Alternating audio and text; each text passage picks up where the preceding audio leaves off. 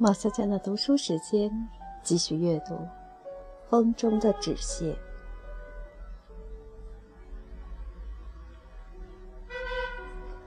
自卑有两种自卑，一种是面对上帝的自卑。这种人心怀对于无限的敬畏和谦卑之情，深知人类一切成就的局限。在任何情况下不会忘乎所以，不会狂妄。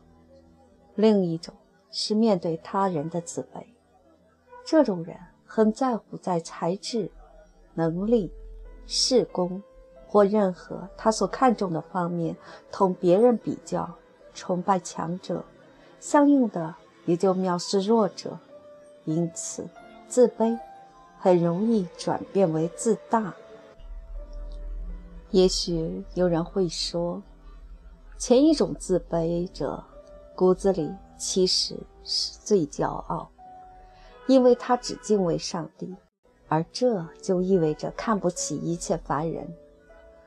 然而事实是，既然他明白自己也是凡人，他就不会看不起别的凡人。只是由于他深知人类的局限，他对别人的成就只会欣赏，不会崇拜。对别人的弱点倒是很容易宽容。总之，他不把人当做神，所以对人不迷信也不苛求，不亢也不卑。我信任自卑者远远超过信任自信者。据我所见，自卑者多是两个极端，其一的确是弱者，并且知道自己的弱。于是自卑，这种人至少有自知之明，因而值得我们尊重。其二是具有某种异常天赋的人，他隐约感觉到，却不敢相信自己有这样的天赋，于是自卑。这种人往往极其敏感，容易受挫乃至夭折，其幸运者则会成为成功的天才。相反，我所见到的过于自信者多半是一些浅薄的家伙。他们不是低能，但也绝非大才，大抵属于中等水平。但由于目标过低，便使他们自视过高，露出了一副踌躇满志的嘴脸。我说他们目标过低，是在精神层次的意义上说的。凡狂妄自大者。其所追逐和所夸耀的成功，必是功利性的。在有着崇高的精神追求的人中间，我不曾发现过哪怕一个自鸣得意之辈。一般而言，性格内向者容易自卑，性格外向者容易自信。不过，事实上，这种区分只具有非常相对的性质。在同一个人身上，自卑和自信。往往同时并存，交替出现，乃至激烈格斗。也许最有力量的东西总是埋藏的最深。当我在爱怜苍生的面容背后发现一种大自信，在扭转乾坤音的手势上读出一种大自卑，我的心不禁震惊了。自卑、谦虚、谦恭之间有着重要的区别。在谦虚的风度和谦恭的姿态背后，我们很难找到自卑。吴宁说：“谦虚使自信以本来面目坦然出场，谦恭则是自信戴着自卑的面具出场。”其实，对自卑和自信做笼统的评价是没有意义的。我的褒自卑而贬自信，仅是对习见的反驳。按照通常的看法，自卑是一种病态心理，自信则是一种健康心态；或者，自卑是一种消极的生活态度，自信则是一种积极的生活态度。我想指出的是，自卑也有其正面的价值，自信也有其负面的作用。我丝毫不否认自信在生活中有着积极的用处，一个人在处事和做事时必须具备基本的自信，否则绝无奋斗的勇气和成功的希望。但是，倘若一个人从来不曾有过自卑的时候，则我敢断定他的奋斗是比较平庸的，他的成功是比较渺小的。也许可以说，自卑的价值是形而上的，自信的用处是形而下的。的确。我曾说过，一切成功的天才之内心都隐藏着某种自卑。可是，倘若有人因此而要把自卑列入成功之道，向世人推荐，则我对他完全无话可说。如果非说不可，我也只能告诉他两个最简单的道理：其一，人可以培养自信，却无法培养自卑；其二，就世俗的成功而言，自信肯定比自卑有用的多。那么，你去教导世人如何培养自信吧。这正是你一向所做的。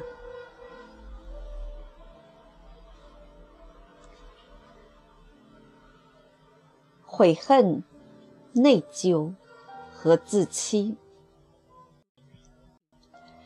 悔恨的前提是假定有选择的自由。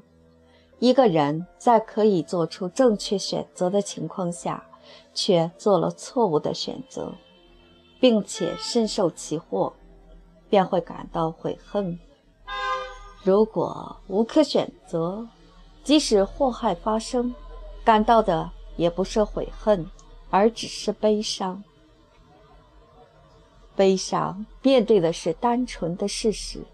悔恨却包含着复杂的推理，他在事情发生之后追溯其原因，审视过去的行为，设想别种可能性，而他的全部努力就在于证明已经发生的事情原是可以避免的。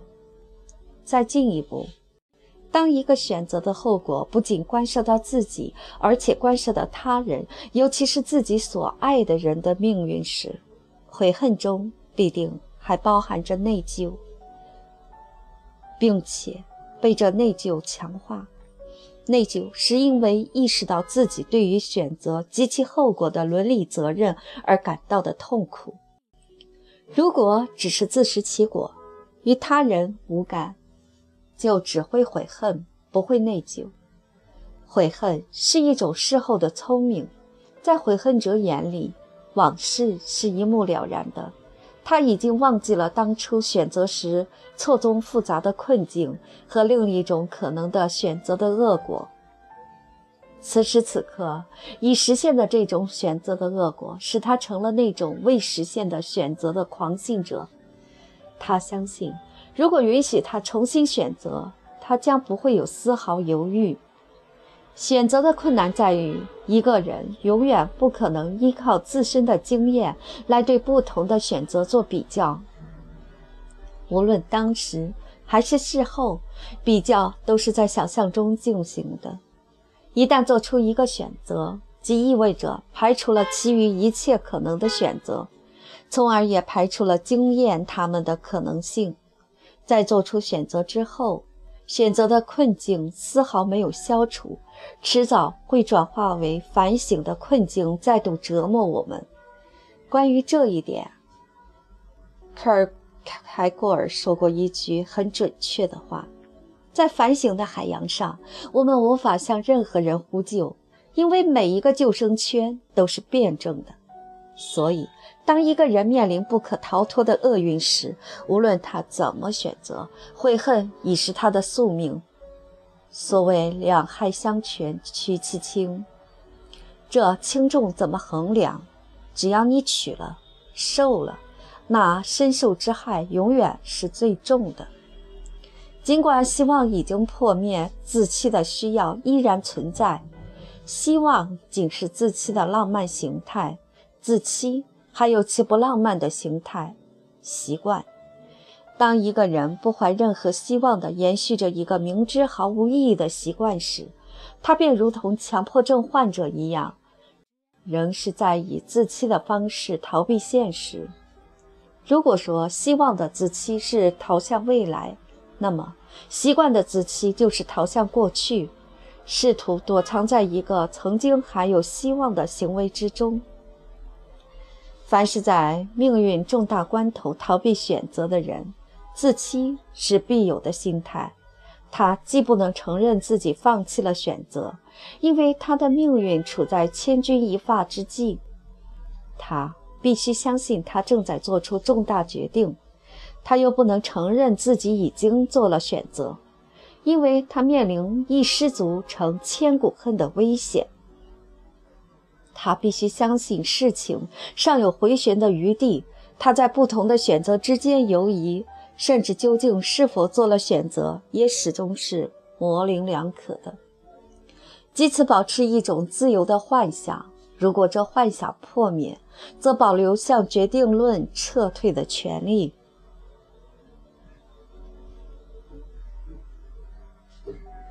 舆论和名声，舆论对于一个人的意义取决于这个人自身的素质。对于一个优秀者来说，舆论不过是他所蔑视的那些人的意见，他对这些意见也同样持蔑视的态度。只要他站得足够高，舆论便只是脚下很远的地方传来的轻微的噪音，绝不会对他构成真正的困扰。唯有与舆论同质的俗人才会被舆论所支配，因为作为俗人之见，舆论同时也是他们自己的意见，是他们不能不看重的。舆论是多数人的意见，并且仅对多数人具有支配的力量。当然，多数人也很想用舆论来支配少数人，禁止少数人的不同意见。但是，如果不是辅之以强权，舆论便无此种力量。一个优秀者面对强权，也可能有所顾忌。这是可以理解的。撇开这种情形不谈，倘若他对舆论本身也十分在乎，那么我们就必须对他的优秀表示怀疑，因为他内心深处很可能是认同多数人的意见，而并没有自己的独立见解的。常识的二重性，当常识单独行动时，往往包含正确的本能；一旦它们聚集为一种团体的力量，就会变成传统的偏见。显赫的名声是有威慑力的，甚至对才华横溢如海涅者也是如此。一旦走进名人身旁，他所必有的普通人的外观就会使人松一口气。同时，如果这位名人却是伟人，觐见者将会发现。乍见面就同他谈论伟大的事物，该显得多么不自量力。于是海涅谈起了李子的味道，歌德含笑不语，因为他明察海涅此举乃出于放松和紧张双重原因。这个老滑头，做名人要有两种禀赋：一是自信，在任何场合都觉得自己是一个人物。是当然的焦点和中心，二是表演的欲望和能力，渴望并且善于制造自己出场的效果。我恰好最缺少这两种禀赋，所以我不宜做名人。大自然的星空，群星灿烂，那最早闪现的未必是最亮的星宿。有的星宿孤独地燃烧着，熄灭了。很久以后，它的光才到达我们的眼睛。文化和历史的星空何尝不是如此？人在社会上生活，不免要担任各种角色。但是，倘若角色意识过于强烈，我敢断言，一定出了问题。一个人。把他所担任的角色看得比他的本来面目更重要，无论如何暴露了一种内在的空虚。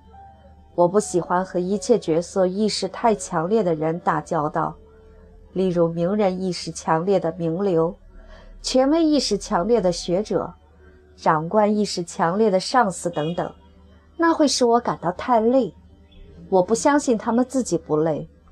因为这类人往往也摆脱不掉别的角色感，在儿女面前会端起父亲的架子，在自己的上司面前要表现下属的谦恭，就像永不卸妆的演员一样。人之扮演一定的社会角色，也许是迫不得已的事。以我的性情，能卸妆时且卸妆，要尽可能自然的生活。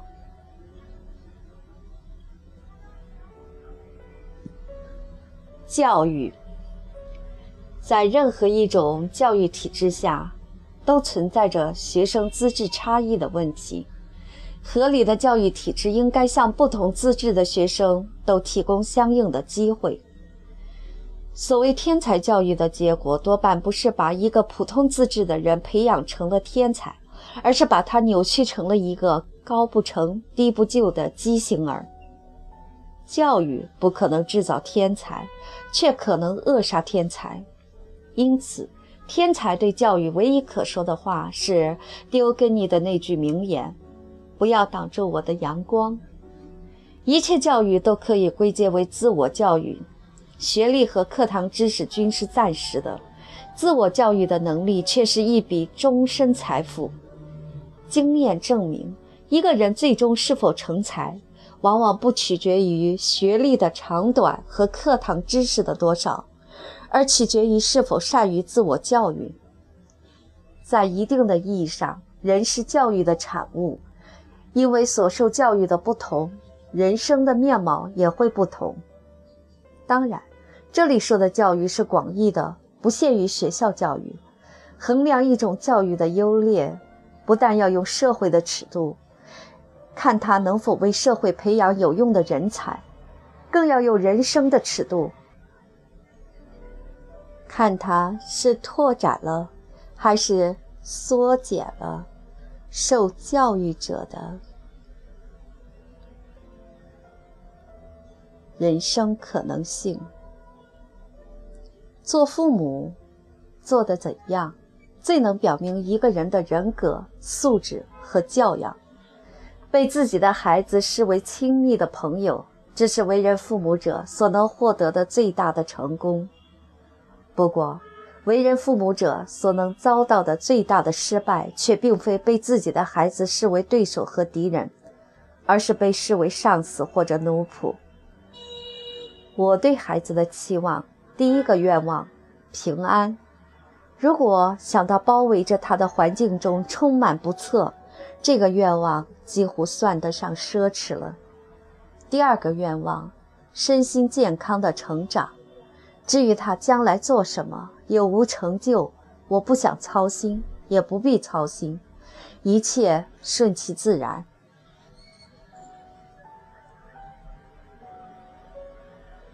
东西方文化，一切关于东西方文化之优劣的谈论，都是非文化、伪文化性质的。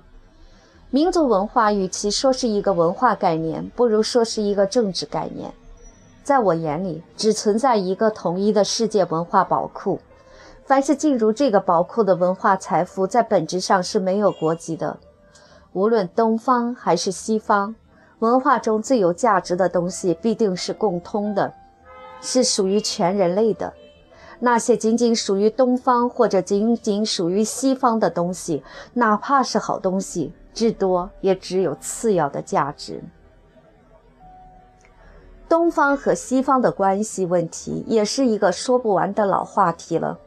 我的直觉是，在这个问题上的一切极端之论都是可疑的，需要的是一种平常心，一种不加思索就喜欢和接纳一切好东西的健康本能。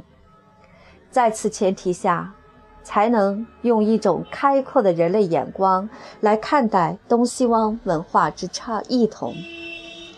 我在这里发现了一个常识与智慧、矫情与狭隘心理相结合的具体例证。人类基本的真理始终是相同的，变化的只是对他们的表达以及那些次要的真理。我确信人性和人生基本境况是不变的。人类不分古今东西，都面临着某些永恒的根本问题。对这些问题的思考构成了一切精神文化的核心。当然，对于每个人来说，如何融会贯通，却是要他独立完成的事情，并且必定显出文化背景和价值取向的差别。常常听人叹息：中国为什么出不了大思想家？什么时候我们才有自己的世界级大思想家？我答道：难道这很重要吗？凡是大思想家，例如康德、海德格尔等等，既然是世界级的，就是属于全世界的，也是属于你的。思想无国别，按照国别选择思想家的人，真正看重的不是思想，而是民族的虚荣。作为英国人，毛姆生下来便是基督徒，而基督徒是把天主教视为异教的。有一天，他忽然想到，他完全可能生在德国南方，成为一个天主教徒，那样他就要因为并非自己的过错而作为异教徒受惩罚了。这未免太荒谬。这样一想，他从此不信教了。我认为，在这个最简单的思路中，包含了国际主义的最深刻的理由。中国要真正成为有世界影响的文化大国。就必须改变文化的实用品格。一切伟大的精神创造的前提是把精神价值本身看得至高无上。一个民族拥有一批以纯粹精神创造为乐的人，并且以拥有这样一批人为荣，在这样的民族中最有希望产生出世界级的文化伟人。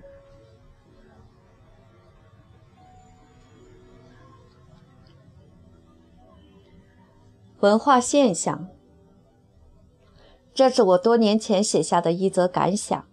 留在国内的人开始鼓吹纯学术了，似乎一切都可以被剥夺，唯有学术剥夺不了。于是学术就变得纯而又纯了。据说跑到国外的人已经在鼓吹流亡文化，似乎一切都带不走，唯独带走了文化。于是文化便和他们一起踏上了流亡之途。守着学学术坚持，或者担着文化流浪，大约都能使人体会到一种使命感。可惜的是，我的学术永远纯不了，你的文化永远有个家。谁本来有什么，就仍旧有什么。卧薪尝胆的纯学术和义愤填膺的流亡文化，好像都很有悲剧色彩。但我担心有一天，我们将不得不观看两者吵架的闹剧。在这片古老土地上进行的大规模政治实验的失败，迫使中国回到了一种比较自然的社会过程。二十年前的思想解放运动的含义已经逐渐分明，它真正解放的是人的本能以及由本能所驱动的市场，而思想自身却丧失了特权。不过，我对这一变化持积极的评价。当思想拥有特权之时，其命运不外乎为王或为寇。而现在，他至少有了在市场上卖和买的自由，以及只要自己愿意不卖和不买，并且远离市场的自由。市场对于思想是冷漠的，因冷漠而是宽容的。与那个对思想狂热而严酷的时代相比，我对眼下的状态要满意得多。从事人文研究的三种方式：一、学者的方式，严格的做学问，讲究规范和方法，注重材料的发现、整理和解释；二、才子的方式，潇洒的玩学问，讲究趣味和技巧。以卖弄机智和才情。三，思想者的方式，通过学问求真理或信仰，注重精神上的关切。当我们围绕某一个主题读书和写作时，我们便称之为学术。我们的主题越是固定不变，以至于不再读与这个主题无关的书和不再写与这个主题无关的文章。我们就越是纯粹的学者。道德有两种不同的含义，一是精神性的，旨在追求个人完善。此种追求若赋予神圣的名义，便进入宗教的领域；一是实用性的，旨在维护社会秩序。此种维护若辅以暴力的手段，便进入法律的领域。